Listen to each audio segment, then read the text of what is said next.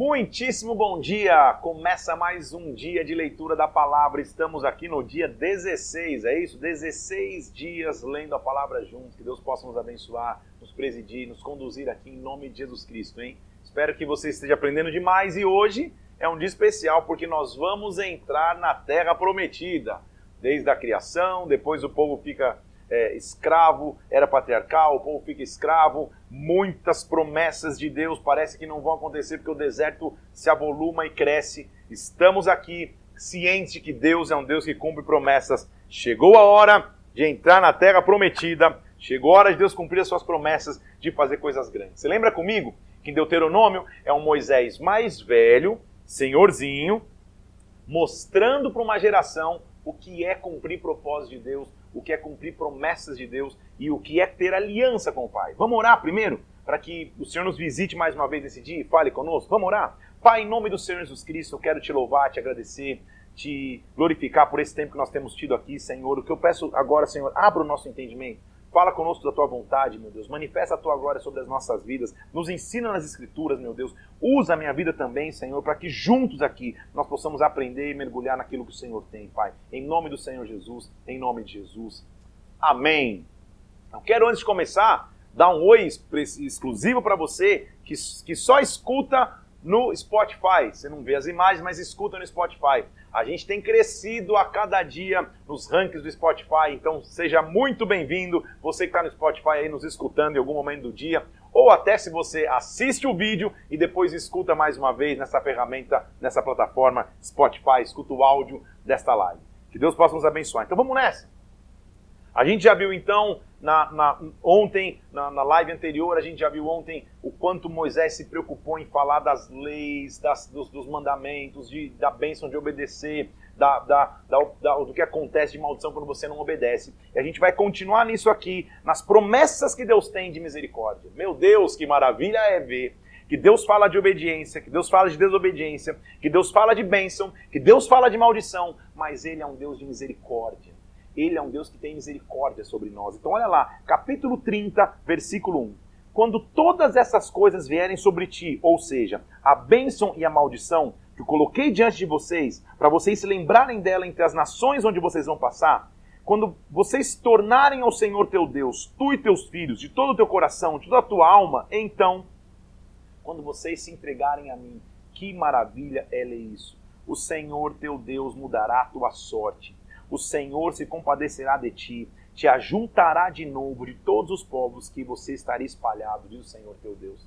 Moisés está escrevendo algo que as gerações futuras vão lembrar. Só que agora ele está indo bem além, vamos combinar?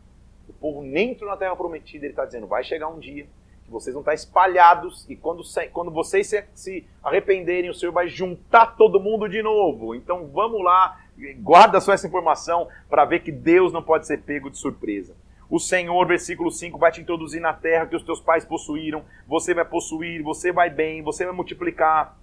O Senhor teu Deus vai circuncidar o teu coração e o coração da tua descendência, de todo o coração, para que você viva. O Senhor vai dar ouvidos à tua voz, você vai cumprir os teus mandamentos, você vai ter aliança. E aliança com Deus é, versículo 9 do capítulo 30, o Senhor teu Deus te dará abundância na obra das tuas mãos, nos animais do fruto da tua terra, porque o Senhor teu Deus vai exultar para ti, como exultou em teus pais. Só faça uma coisa, dê, versículo 10 do capítulo 30, dê ouvidos à voz Senhor teu Deus, guardando os seus mandamentos, guardando os escritos desta lei porque este é o mandamento que eu hoje te ordeno. Não é difícil para você, não está longe de você. Sabe o que ele está dizendo? Obedecer ele não é difícil. Obedecer ele, na verdade, é um prazer. Obedecer ao Senhor é um prazer. Obedecer a, e estar dentro da lei é um prazer. É isso que a gente tem que aprender lá. Porque esta palavra, versículo 14, está perto de ti, na tua boca e no teu coração, para você cumprir. Então a palavra tem que estar nos lábios, tem que estar no coração. A palavra tem que permear minha vida. Aonde eu estiver, eu ando de acordo com a palavra de Deus. Aquela proposição, aquela proposta que ele faz em todo o Deuteronômio, ele vai voltar a falar aqui, ó, olha o versículo 15. Veja, hoje eu proponho vida e bem, morte ou mal. Eu proponho a você a vida, ou eu proponho a você a morte. Escolhe a vida, escolhe o bem, não escolhe o mal. Agora, Qual é a base de ter esse mandamento com o Senhor? Qual é a base do meu relacionamento com Ele? Desde então ele está falando, versículo 16: Se você guardar o mandamento que hoje eu te ordeno, ama o Senhor teu Deus, ama ao Senhor teu Deus, guarda os teus mandamentos, versículo 16. Você viverá, você vai se multiplicar na terra que o Senhor teu Deus te abençoará. A base para andar em aliança com Deus é o amor.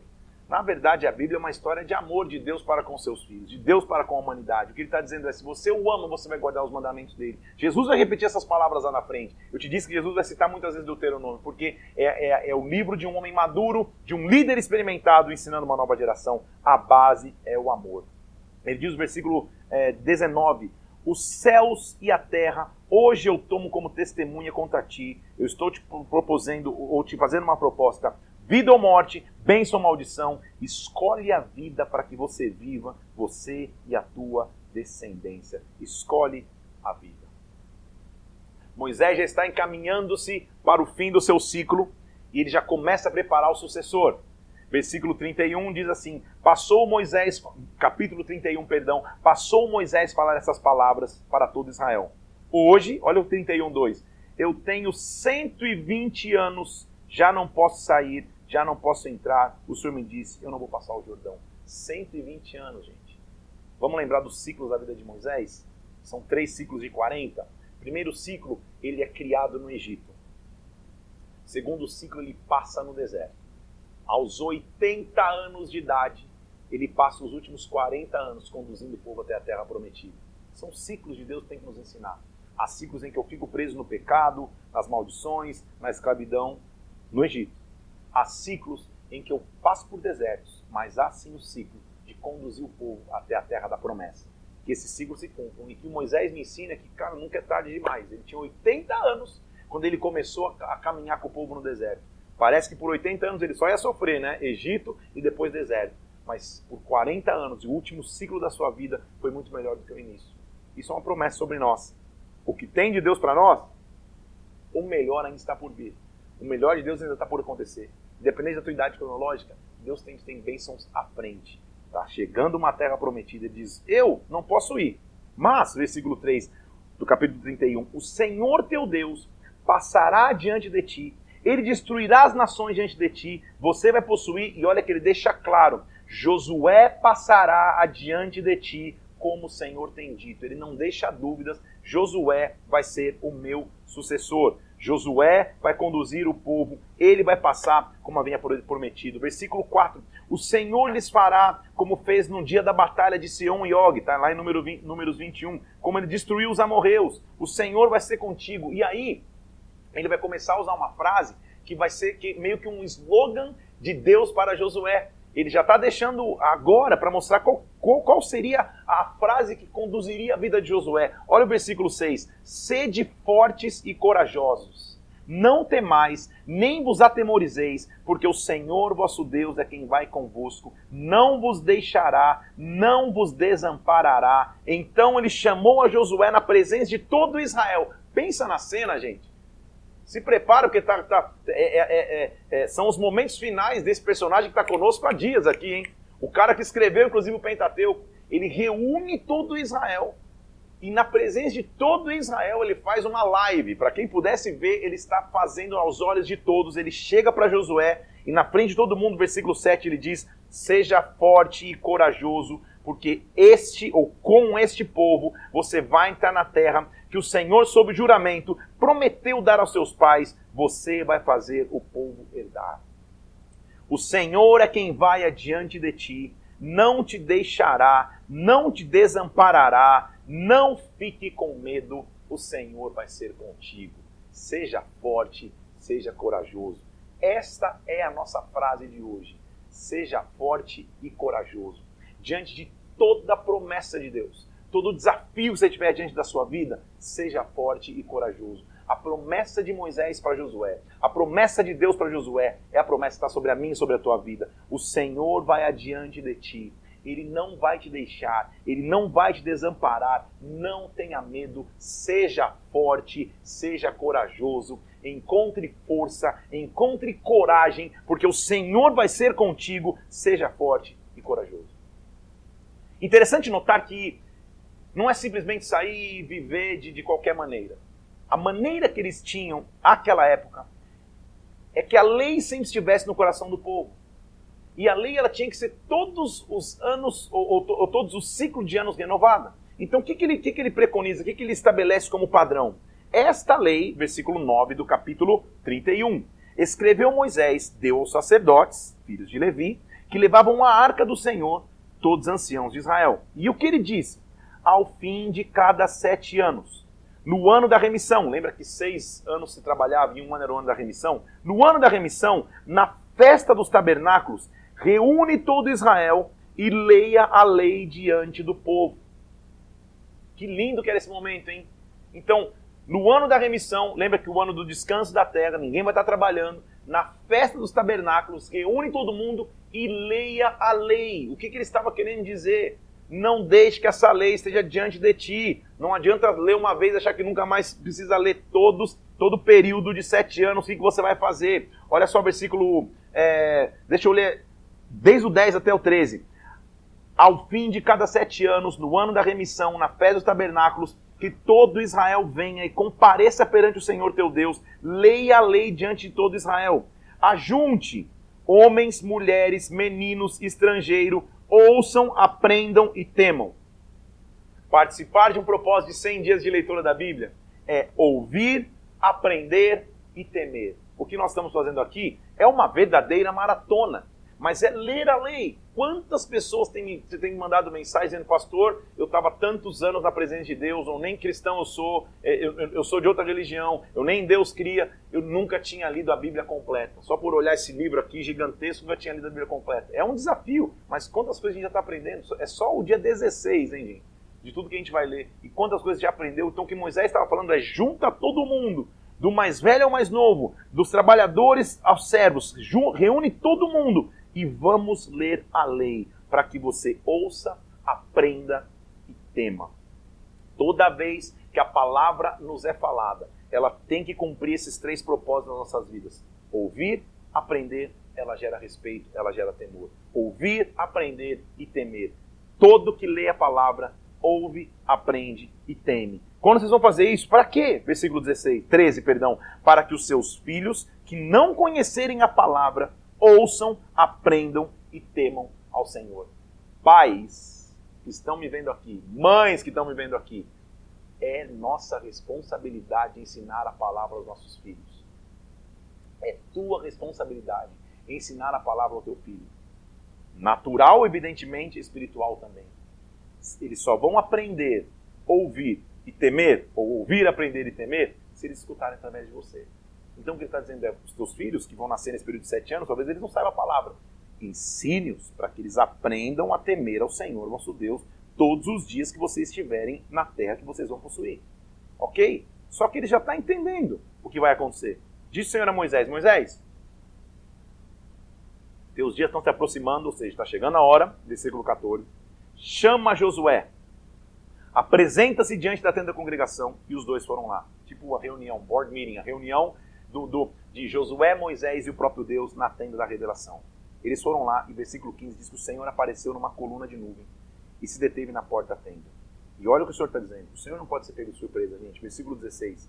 O Senhor disse a Moisés: Moisés, eis que você está para dormir com os teus pais. E quando você morrer, este povo vai se levantar, vai se prostituindo atrás de deuses estranhos. Na terra que você vai, eles vão deixar e vão anular a aliança que eu fiz com você. Poxa, que tristeza, hein? Imagina Moisés ouvir isso todo o trabalho que eu fiz até aqui, o povo vai se desviar, meu Deus, não é possível.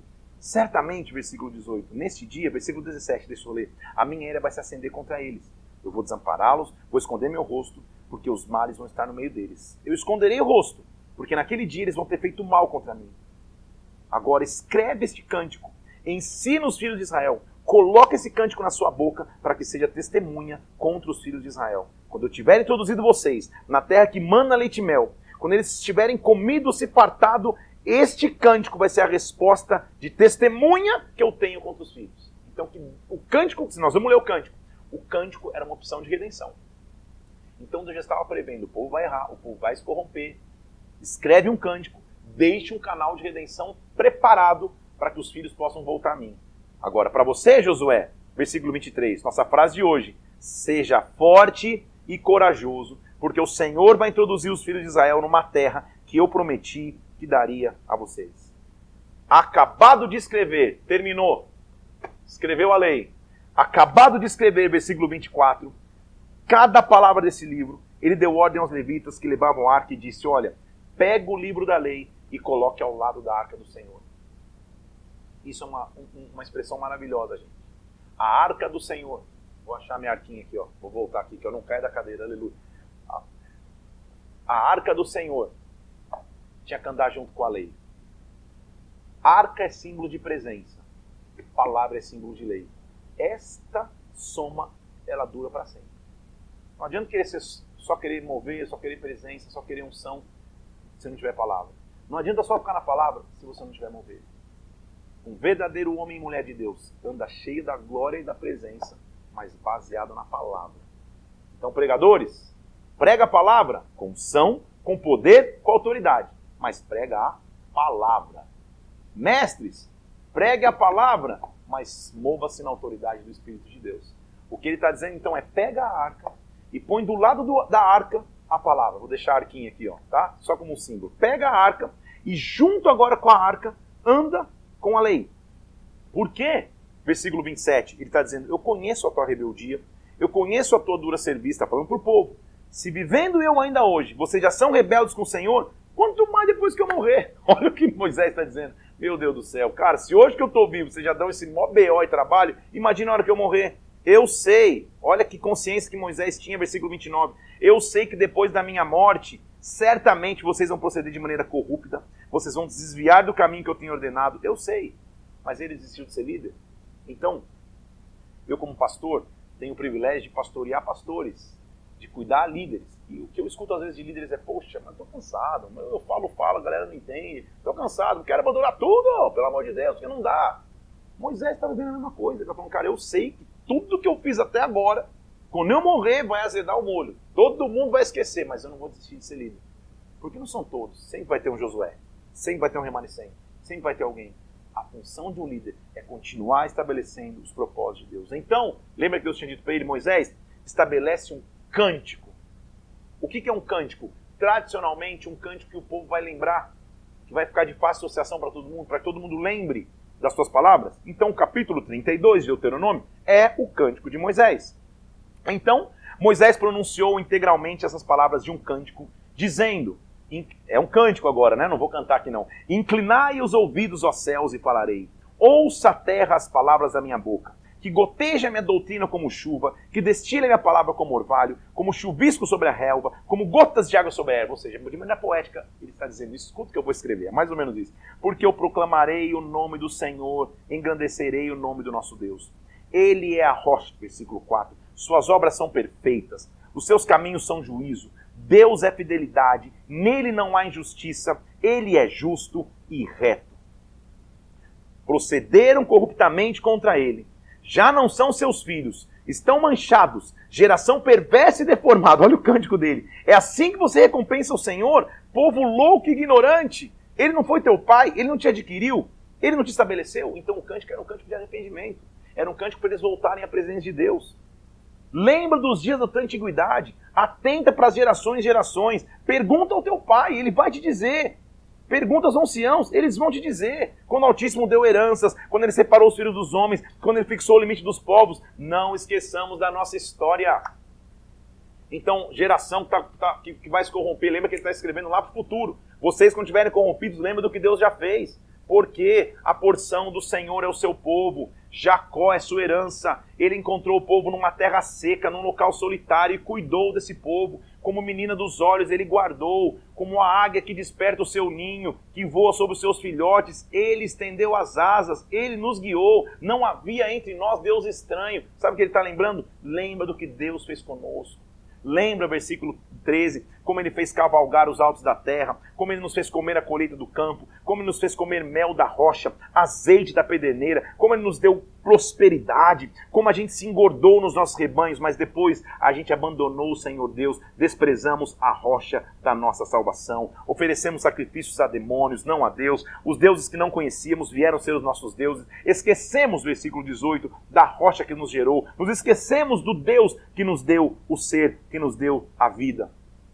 Tendo visto isto, o Senhor nos desprezou, escondeu o rosto de nós, nos chamou de raça perversa, sem lealdade.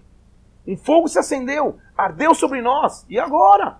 Será que acabou? Fomos cativos, versículo 26. Pelos quatro cantos fomos espalhados. Cessou a memória do, dos homens sobre nós. Mas, versículo 30.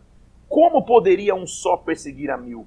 E dois fazerem fugir dez mil, se a rocha não tivesse permitido e não tivesse entregado? O Senhor, versículo 36, fará justiça ao seu povo. O Senhor se compadecerá dos seus servos. Se você ler com calma esse capítulo 32, você vai perceber o tamanho do amor de Deus para com seus filhos. Você vai entender o todo da história de Deus com Israel. Não só daquilo que a gente já leu, mas do que a gente ainda vai ler. Ele está escrevendo para as gerações futuras.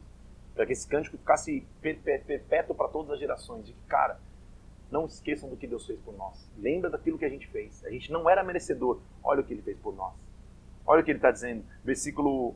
Ele termina de escrever. Então, versículo 44, ele diz: Veio Moisés e falou essas palavras aos ouvidos de todo o povo. Ele e Josué, falando essas palavras, ele disse: Aplique no coração todas as palavras que hoje eu testifico entre vocês, que eu ordeno para que vocês cumpram. Esta palavra não é vã, é a sua vida. Por esta palavra você vai prolongar os seus dias na terra para possuir. Palavra e presença os dois começaram a caminhar lado a lado, os dois começaram a caminhar um a um. É nesta palavra e é nesta presença que eu tenho que viver, é nesta palavra e nessa presença que eu tenho que continuar. Vamos ler, estamos chegando no fim. Um minuto de silêncio, um, um, um, uma homenagem de palmas para Moisés. Estamos chegando no último dia de sua vida. Esse grande personagem bíblico que Deus escolheu e separou, que falou tão proximamente, face a face com Deus, que inclusive escreveu os cinco primeiros livros que abrem as Escrituras. Estamos indo para o último dia de sua vida. No último dia de sua vida, o Senhor falou com Moisés e disse: Moisés, sobe a este monte, o Monte Nebo. Eu já te falei em algumas lives anteriores aí, alguns dias que eu já me esqueci qual, que o Monte Nebo significa profecia. Sobe no monte da palavra profética, na terra de Moabe, frente a frente a Jericó. Olha a terra de Canaã, que eu vou dar aos teus filhos em possessão. Você vai morrer no monte, que você vai subir, você vai ser recolhido ao povo. Porque você prevaricou contra mim. Lembra, nas águas de Meribá, quando você não confiou em mim? Você vai ver a terra, porém você não vai entrar nela, na terra que eu dou aos filhos de Israel. Entra e enxerga com os teus olhos, você cumpriu a tua missão. A missão de Moisés está próxima a se cumprir. Ele não pisaria na terra, ele não guerrearia pela terra, mas ele levou o povo até lá. E sabe o que Moisés faz então no capítulo 33? Esta é a bênção de Moisés que deu aos filhos de Israel antes da sua morte.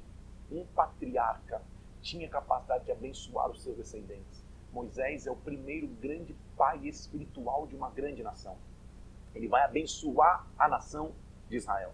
Ele vai subir no monte e diz assim, ele vai contar toda. Lembra que um pai abençoava seus filhos? Olha o que ele está dizendo lá. Versículo 2: O Senhor veio do Sinai, o Senhor favoreceu Seir, o Senhor resplandeceu no Monte Paran. Está falando da, da, da, da, trajetória que eles fizeram. Na verdade, o Senhor ama os povos. Moisés nos prescreveu a lei por herança da congregação de Jacó, mas o Senhor se tornou o rei do seu povo amado. Aí ele começa a mencionar tribo a tribo. Como um pai abençoou seus filhos, ele está abençoando a nação de Israel. Viva, versículo 6, viva Ruben e não morra. Que Judá escute isso, que Judá conduza o povo com as tuas mãos lute por ele, que Judá seja ajuda contra os inimigos. Ele abençoa Levi, ele abençoa Benjamim, ele abençoa José, ele abençoa Efraim, ele abençoa Manassés, ele abençoa Zebulon, ele abençoa Issacar, ele abençoa Gade, ele abençoa Dan, ele abençoa Naphtali, ele abençoa Aser, ele abençoa todas as tribos. Que honra caminhar com um homem como esse. Ele termina a sua bênção no capítulo 33, versículo 28, dizendo: Israel habitará em segurança. A fonte de Jacó habitará a sós, numa terra de cereal e vinho. Os seus céus destilarão orvalho. Feliz és tu, Ó Israel, quem é como tu? Foi salvo pelo Senhor, escudo que te socorre, espada que te dá alteza. Os teus inimigos te serão sujeitos e tu pisarás nos seus altos. O último registro de fala de Moisés é um registro de fala de bênção. Feito isso, subiu Moisés das campinas de Moabe ao Monte Nebo e o Senhor lhe mostrou toda a terra. E falou: Olha aqui, ó, tá vendo? Todo Naphtali, terra de Efraim, Manassés, toda a terra de Judá, todo, todo o toda a campina do vale de Jericó. Esta, Moisés, versículo 4, é a terra que, sob juramento, eu prometi a Abraão, Isaque e a Jacó, dizendo: A tua descendência eu darei. Eu te faço vê-la com os próprios olhos. Você não vai pisar lá, mas você vai ver as promessas de Deus. Dá um arrepio falar de promessas de Deus a gente vai se apegando aos personagens. Não sei, não sei se você se você é, compartilha do meu sentimento aqui. A gente vai se apegando aos personagens da narrativa. E que personagem é esse, gente? Que homem maravilhoso que líder exemplar é Moisés. Ele está chegando ali no final e o Senhor está mostrando, está aqui, ó, tudo que você construiu.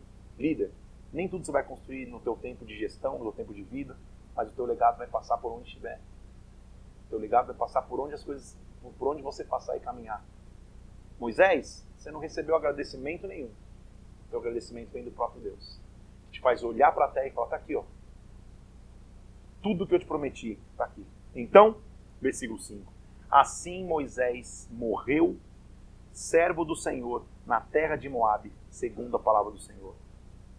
O Senhor o sepultou num vale na terra de Moabe. Ninguém sabe até hoje o lugar de sua sepultura. Ele é recolhido por Deus e some. Tinha Moisés 120 anos quando morreu. Não se lhe escureceram os olhos, não se abateu o seu vigor. Ah, meu Deus, que esse seja o vigor que eu e você tenhamos.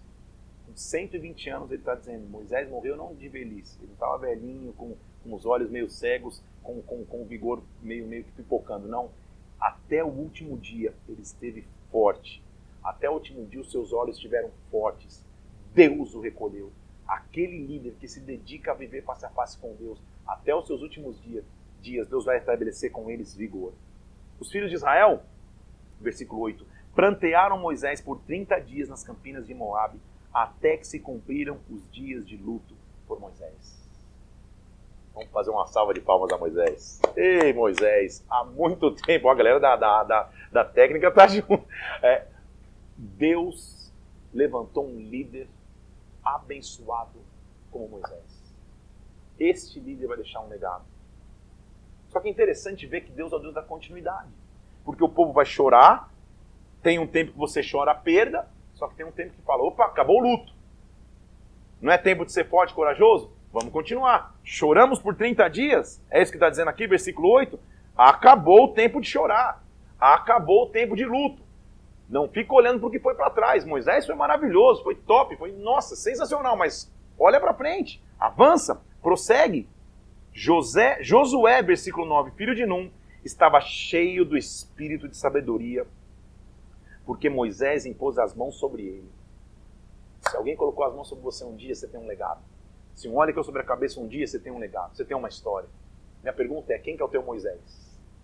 Se você é um Moisés, quem é o teu Josué? Quem são os teus Moiséses, se existe plural? Quem são os teus Josuéses, se existe plural? Quem são aqueles que você aprende, com quem você está treinando, para quem você está deixando um legado?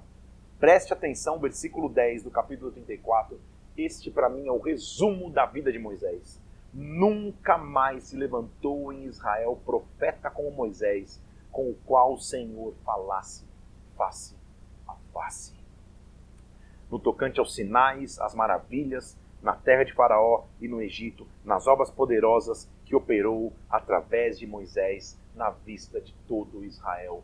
Que homem de Deus inspirador, que líder inspirador que é Moisés. Nunca mais houve na face da terra profeta como Moisés, a qual o Senhor falou face a face. Aprendamos os princípios de vida dele, que eu vou tentar resumir de forma rápida. Seja obediente à voz de Deus, lide com as, lide com as deslealdades, com as reclamações, com as aflições, prossiga mesmo sem gratidão, permaneça face a face com o Senhor, na lei, na lei e na presença de Deus, sabendo que assim é que Ele vai nos conduzir. Acabou a história? Não, só começou. Chegou a hora de entrar na terra prometida. Deus vai levantar então um outro homem, agora chamado Josué. Quem escreveu o livro de Josué? O autor, na verdade, é incerto. É muito provável que o próprio Josué tenha escrito. Mas, na verdade, alguns relatos dão a entender que quem escreveu foi um escriba ou alguém que viveu a época porque alguns relatos são descritos depois da morte de Josué, então como que, de maneira lógica, ele poderia escrever depois de morto? Não dá. Então, há pessoas que imaginam ser o próprio Josué, mas muito provavelmente foi algum escriba, alguém que vivenciou essa história, que viu os fatos acontecerem. Josué cobre cerca de 120 anos da história de Israel sob a liderança do próprio Josué. O livro então começa nas vésperas de Israel entrar em Canaã. Josué era um homem escolhido pelo próprio Moisés e por Deus para fazer o povo invadir. Qual era o contexto histórico e político daquela época? Canaã tinha várias cidades que, na verdade, eram cidades-estados. E a terra de Canaã estava cheia de anarquia, de brutalidade, de uma religião cananeia que preconizava imoralidade, idolatria, imoralidade em todos os instantes, inclusive sexual. Israel era uma nação que não tinha pátria, na verdade. Não existia pátria porque por 400 anos tinham ficado escravos no Egito, tinham caminhado 40 anos no deserto. Então é, eram quase 500 anos de história de escravidão e de deserto. E eles precisavam de uma terra. Josué é o homem chamado por Deus para fazer esse povo entrar na terra. Lembra que eu te falo como que Cristo se faz revelado em todos os textos da Bíblia, em todos os livros da Bíblia? Josué é um modelo de Cristo. O próprio nome Josué significa Yahvé é quem salva. O Senhor é quem salva. Lembre-se comigo, se você não vai lembrar, vou te lembrar agora, lá em Números 13, Josué chamava Oséias, lembra? Da tribo de Num, filho de Num. E quando eles vão observar a terra, Moisés falou: opa, você não é mais Oséias, o teu nome é Josué. Então Josué foi escolhido desde então. Era um guerreiro que nunca desistiu, que olhou e sabia que a terra era difícil de conquistar, mas que seria possível conquistá-la. Sobre este homem, com essa autoridade, Deus vai revelar a sua glória e Josué vai se levantar como um guerreiro que avança. A posse da herança é o tema principal do livro de Josué. Diferente de Deuteronômio, Levítico, Números, que é um livro que fala de leis, Josué já é mais um livro de história. Então a gente vai voltar é, é, naquela parte de livros de, de que contam histórias, que vai ser mais fácil. Então vamos falar das divisões bíblicas.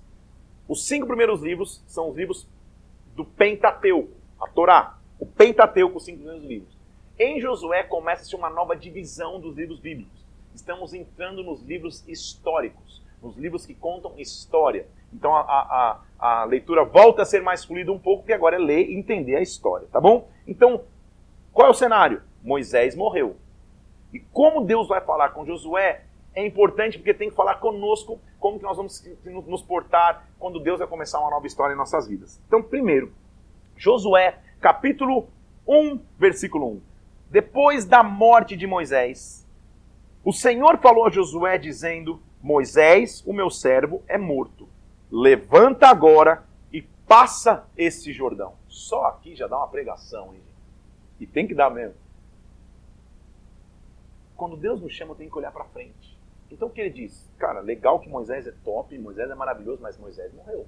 Levanta, olha para frente, levanta e atravessa o Jordão. A partir de agora você vai começar a perceber então que Jordão, quando ele aparece na Bíblia, ele diz respeito à travessia, a sair de um estado e ir para outro, a sair de uma condição e ir para outra. Então levanta Josué, atravessa o Jordão, debaixo de uma promessa todo lugar que fizer a planta do vosso, fé, do, do vosso pé, eu tenho dado a você, como eu prometi a Moisés. Ninguém, versículo 5, poderá te resistir todos os dias da sua vida. Como eu fui com Moisés, eu vou ser contigo. Eu não te deixarei, eu não te desampararei. Isso tem que estar sobre nós. Como eu já fiz no passado, eu posso fazer de novo. Qual é o Jordão que está diante da sua vida? É difícil não pregar, né? Qual é o Jordão que está diante de você? Qual travessia está sendo proposta? como eu já fui no passado, eu vou ser contigo, Josué. Moisés morreu, mas você está aí. Eu estou contigo. Caiu um óleo sobre a tua cabeça. Olha o versículo 6, nossa frase de hoje. Ser forte e corajoso, porque você vai fazer o povo herdar a terra que, sob juramento, eu prometi dar aos seus pais. Tão somente seja muito corajoso, porque guarda a lei, porque não se desvia dela nem para a esquerda, nem para a direita, vai. A base então seria a lei. Versículo 8: Não cesse de falar do livro dessa lei, medita na lei de dia e de noite, e você vai fazer então o povo prosperar no caminho, e você vai ser bem sucedido. Eu imagino na minha, na minha mente que Josué deve ter ficado pensando: olha, o que eu faço? Porque o versículo 9 ele vem e acorda de novo: Não te mandei eu, tipo, o que você está fazendo ainda aí? Ser forte e corajoso, não temas, não te espantes, porque o Senhor teu Deus é contigo por onde quer que você andar. Seja forte, seja forte. Esta expressão seja forte, só para você entender, ela aparece mais de 300 vezes no Antigo Testamento. E ela significa reanime-se, ganhe ânimo de novo, seja forte. O povo está todo paralisado no luto de Moisés. Pô, não é fácil perder um líder como Moisés, uma grande referência. Eles sabiam que, que, que Josué é, era o escolhido como sucessor. Mas a gente saber que ele é o sucessor e realmente acreditar que Deus vai levantá-lo, uma distância muito grande, né? Então ele fala: calma aí. Versículo 10. Deu ordem Josué para todos os príncipes do povo e diz assim: faz o seguinte, passa no meio do arraial, ordena para o povo, provenha-se de comida, porque em três dias nós vamos passar o Jordão. Nós vamos possuir a terra. Então vamos fazer o seguinte, gente: acabou o luto, passa no meio do acampamento, avisa o povo, prepara a marmita, em três dias nós vamos atravessar. Deus vai ser conosco, todos os homens. Versículo é, é, 13: Lembrai o que vos ordenou Moisés. O Senhor vosso Deus vai dar descanso, ele vai nos dar essa terra. Vamos atravessar. Todos os valentes, versículo 14, passem armados na frente dos seus irmãos e nos ajudem. Está falando para os Rubenitas, para os Gaditas, lembra? Para a tribo de Manassés que ia ficar. Então, tudo, versículo 16, que nos ordenou, nós faremos. Onde quer que for, nós nos nós iremos, nós vamos possuir junto. Em tudo, vamos obedecer a Moisés, vamos obedecer também a ti. Que seja o Senhor contigo, como foi com Moisés. Ele é colocado e é reafirmado líder perante todos. Porque Moisés tinha deixado, agora ele está sendo honrado por todos. Vamos como nós fomos, agora nós somos como você. Então, não te falei que um líder ensina? O que em Números capítulo 13 Moisés tinha feito? Ao enviar espiões, espiões para a terra. Vão lá observar. O que, que ele vai fazer? Exatamente a mesma coisa. Ele já tinha aprendido que era um padrão. Vamos olhar, olhar a terra antes Disse tinha então Josué, o que, que ele fez? Enviou dois homens secretamente como espias. Vão observar a terra de Jericó. Eles foram. E ao entrar, eles entraram pela casa de uma mulher prostituta chamada Raabe e pousaram ali. O rei de Jericó ficou sabendo, ó, tem uns homens ali na casa daquela prostituta, ela escondeu-os ali. Disse que não tinha ninguém em casa. Deus estava dando aquela estratégia. E versículo 9 ela fala assim: Eu sei que o Senhor nos deu essa terra. Eu sei, porque está todo mundo aqui com medo, está todo mundo desmaiado de temor. A gente ouviu, ela, ela, ela é usada é, para contar quanto que o povo de Jericó estava com medo do povo, do povo de Israel que estava vindo. A gente ouviu o que aconteceu no Mar Vermelho, a gente ouviu, nosso coração está desmaiado, está todo mundo desesperado aqui. Vocês são famosos na terra, então, quando vocês vierem, a única coisa que eu peço. Versículo 15. Então ela os fez descer por uma corda da janela, mandou o pessoal embora, vão embora pelo caminho, só faz uma coisa. Eles pedem para ela, versículo 18 ata um cordão escarlate na tua janela, por onde a gente desceu, porque quando a gente passar, a sua casa vai ser poupada. Tem um monte de significância aqui, né, gente? Então calma aí. Jericó, naquela época, as cidades eram muradas. Era uma maneira de proteção. Em cima do muro ficavam soldados para ver, ó, se tá vindo o inimigo longe, a gente já consegue se proteger antes, não dá para entrar na cidade. Eles eram atacados lá de cima. O que, que esses caras fazem? Em uma das muralhas tinha a casa de uma mulher chamada Raabe, que é uma prostituta da cidade. Os espias indo por ali não precisam nem entrar na cidade, que a prostituta já, já, já talvez por, por ter uma boa clientela de homens da cidade, sabia tudo o que estava se dizendo na cidade. Ó, tá todo mundo com medo, todo mundo sabe da história de vocês, tá todo mundo desmaiado aqui de medo. Eles nem entram na cidade, o relatório que eles fizeram, eles já tinham que, que Deus seria com eles, que o povo estava com medo. Eles só dizem, olha, para proteger a tua casa aí, amarra um fio vermelho na janela, para que quando vier o, o, povo, o povo de Israel entrar, a tua casa fique preservada. Será que isso não é repetição de um sinal? Você lembra comigo que quando o anjo da morte passou sobre o Egito, lá na escravidão, as casas marcadas de vermelho com o sangue do cordeiro eram preservadas? O que ele está dizendo é a proteção é a marca vermelha sobre a casa. Está de novo voltando a isso. E você vai entender lá na frente que Rabi vai ser usada como exemplo, inclusive em Hebreus, como uma mulher de fé. É interessante ver um Deus de recomeço porque ele pega uma mulher, uma prostituta, e faz dela o instrumento de bênção para que o povo possa entrar na terra prometida. Então, o povo vai passar o Jordão. Vamos entrar na terra prometida? Capítulo 3, versículo 1. Vamos hoje até o capítulo 9. Então vamos correr aqui. Vamos entrar primeiro na terra prometida. Vamos lá. Levantou-se Josué de madrugada, tendo ele e os filhos de Israel partido, vieram até o Jordão e pousaram ali antes de atravessar. Ao fim de três dias, porque três na Bíblia sempre é, o, é a figura de ressurreição, de Deus fazer coisas grandes, disseram: Quando vocês virem a arca do Senhor, os levitas e sacerdotes, vocês também partam e sigam a arca. Tem uma distância entre vocês, não se acheguem perto da arca, passem, santificai-vos, porque o Senhor fará maravilhas no meio de vós. Então, a santificação vai nos fazer atravessar. A arca vai à frente. Versículo 6. Ele falou aos sacerdotes: Levantem a arca da aliança, passem adiante do povo. Levantaram a arca da aliança e foram andando. Olha eu, olha eu, fazendo o. o, o viajando aqui. Vai levando a arca, porque quem vai à frente é a presença de Deus. Leva a arca. E olha a afirmação que Deus dá, versículo 7. Então o Senhor disse a Josué: Hoje eu começo a te engrandecer perante os olhos de todo Israel, para que saibam que, como eu fui com Moisés, eu vou ser contigo. Ordena aos sacerdotes, quando eles chegarem na, porta, na, na borda do Jordão, para. E vocês vão conhecer que eu estou vivo no meio de vocês. Quando chegar ali, saibam que vocês vão entrar numa terra que vocês vão vencer os cananeus, versículo 10, os heteus, os hebeus, os perezeus, os gigazeus, todos inimigos. A arca da aliança do Senhor passará adiante de vós. Deus é capaz de repetir milagres na história. Quando o povo sai de, do Egito para entrar no deserto, lembra comigo que eles atravessam o Mar Vermelho? Porque o mar se abre. Olha o que está acontecendo aqui. Olha o que ele está dizendo. Versículo 13. Pegue 12, vamos ler 12. Pegue 12 homens das tribos de Israel, cada um de uma tribo. E vai acontecer o seguinte: quando a planta do pé dos sacerdotes que levam a arca encostarem nas águas do Jordão, elas vão ser cortadas de cima a baixo. O Jordão vai se abrir como o mar se abriu. Vocês vão entrar, esse vai ser o maior sinal. Eles partiram das tendas, os sacerdotes pegaram a arca e levavam a arca.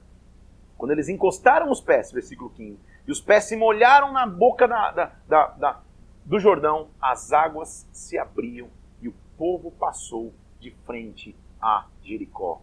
Pararam, versículo 17, firmes no meio do Jordão os que levavam a arca, e todo Israel passou com o pé enxuto, atravessando o Jordão.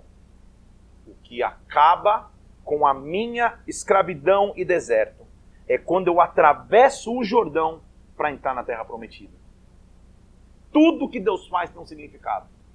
Lá na frente, nós vamos ler, eu vou te lembrar um negócio, ou vou te ensinar um negócio que talvez você não saiba. Jesus, quando aparece na narrativa bíblica, sabe aonde ele vai ser batizado? Num rio chamado Jordão. Jesus abre o Jordão para que o meu deserto se transforme em terra prometida. É o que está acontecendo aqui.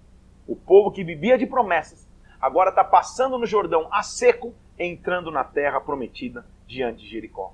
Só que não esquece disso. Não esquece desse dia. Levanta o memorial. Olha o que eles fazem no capítulo 4 quando eles passam no meio do Jordão. Lembra que os sacerdotes estão lá com os príncipes das tribos. O que, que Josué diz?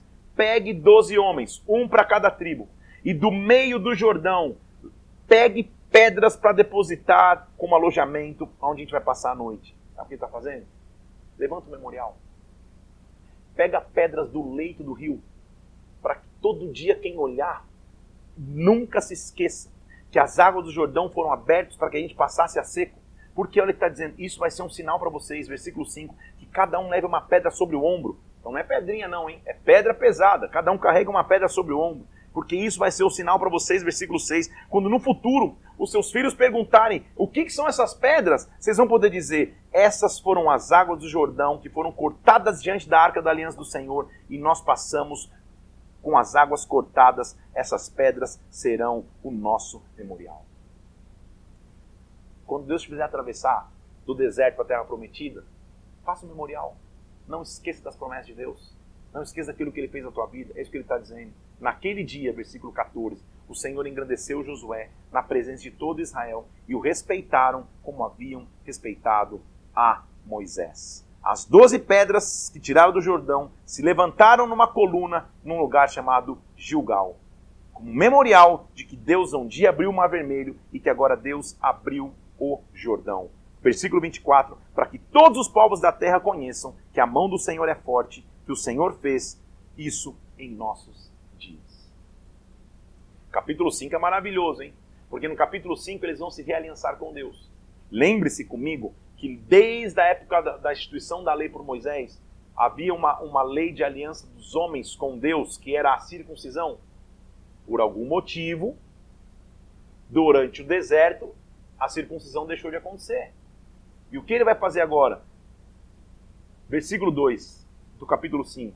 O Senhor falou para Josué: Josué, faz uma faca de pedra pederneira, passa de novo e circuncida os filhos de Israel. A circuncisão era como, você, como eu já ensinei aqui, um corte na carne sobressalente do órgão reprodutor masculino, feito aos oito dias de vida.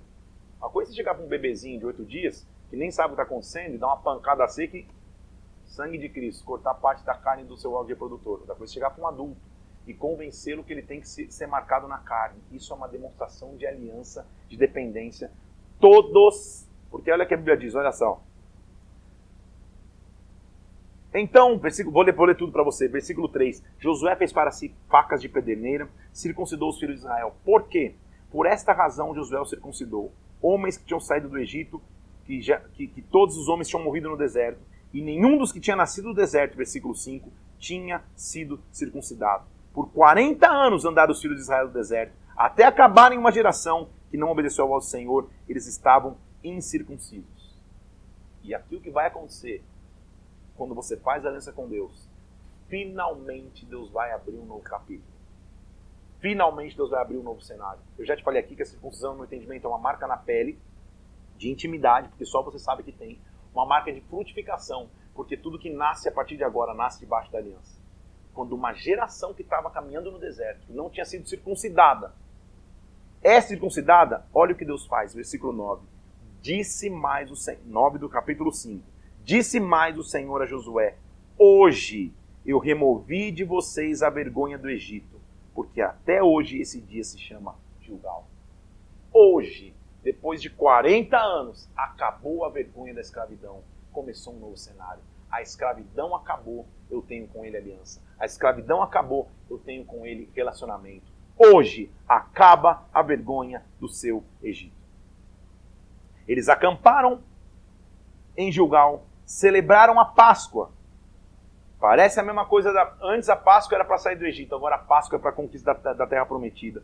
Neste dia, preste atenção, versículo 12: comeram do produto da terra e cessou o maná. Comeram das novidades da terra de Canaã. Chegou um novo tempo. Há um tempo de viver no maná.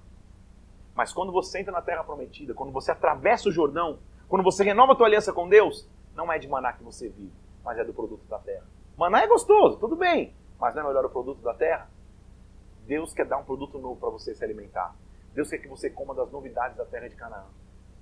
Viver do maná é viver do, do pouco que te supre cada dia. E glória a Deus pela provisão de Deus. Mas como é bom quando você entra na majestade do Senhor, atravessa o Jordão e passa a comer do fruto da terra. Que esta unção de prosperidade venha sobre a tua vida.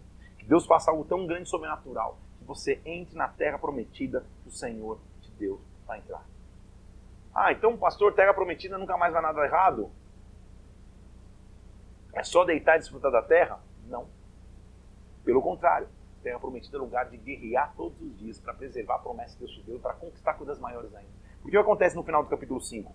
Josué estava ali de pé e apareceu diante dele um homem com uma espada. Josué falou: Meu Deus, você é dos nossos ou não? Ele respondeu: Eu sou o príncipe do exército do Senhor, eu acabo de chegar. Se é um anjo, se é o próprio Jesus, não sei, é o príncipe do exército do Senhor. Ele diz: tira a sandália dos pés, o lugar que você está é santo. eu vou lutar por vocês. Capítulo 6 é a famosíssima história de quando eles estão frente a frente com Jericó. Vou correr aqui, porque eu vou até o 9 hoje, nós vamos correr, não sei quanto tempo eu tenho, devo estar, tá, devo estar tá acelerado aqui no tempo, está acabando, então vamos de frente Jericó, avançar naquilo que Deus tem. Jericó, a Bíblia diz, era uma grande cidade, porém ela estava rigorosamente fechada. E mesmo assim o Senhor disse: Eu entreguei na tua mão Jericó, os seus reis e os seus valentes. Faz o seguinte: rodeie a cidade uma vez por seis dias. E no sétimo dia, rodeie a cidade sete vezes e toque as trombetas. Leva a arca da aliança à frente e toca a trombeta quando eu te mandar tocar.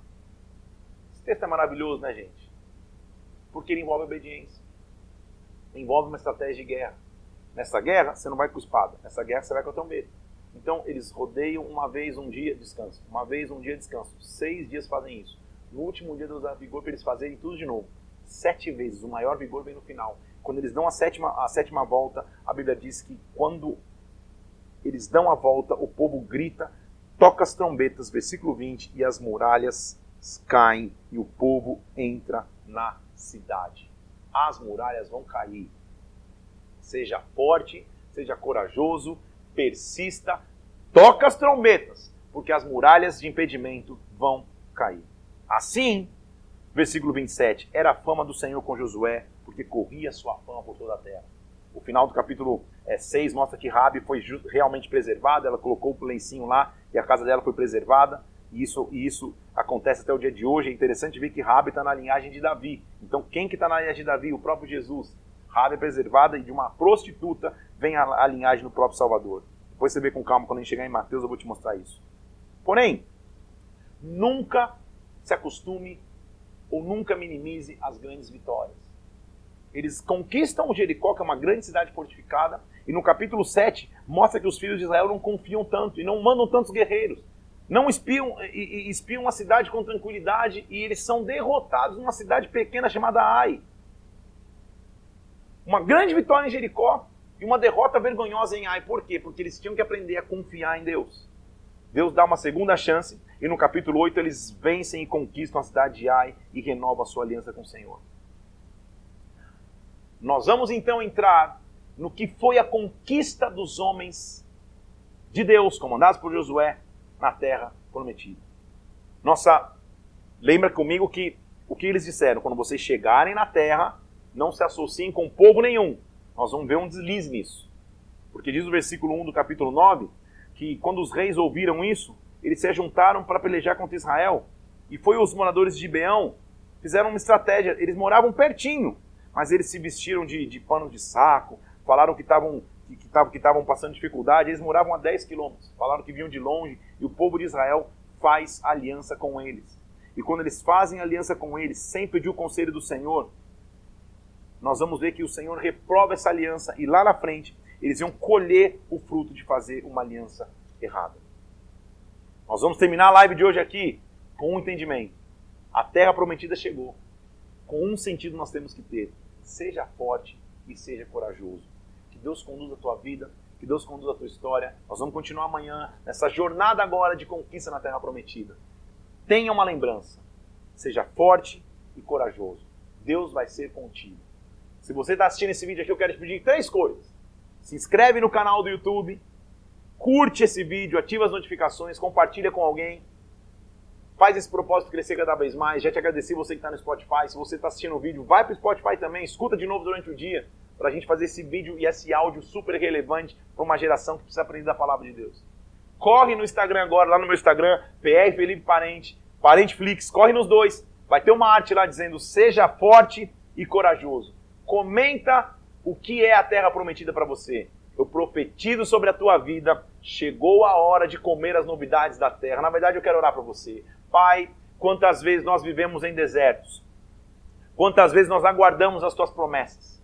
Quantas vezes parece que vai ser tarde demais para que as tuas promessas aconteçam?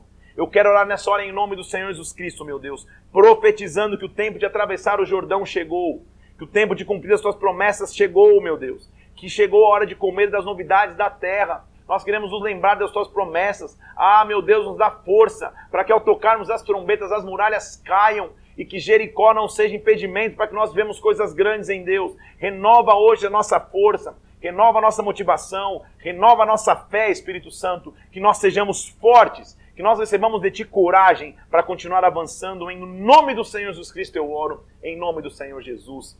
Amém e amém. Que Deus te abençoe, Deus te guarde, seja forte, seja corajoso, você vai possuir a terra que Deus te prometeu. Até amanhã, em nome de Jesus. Deus te abençoe.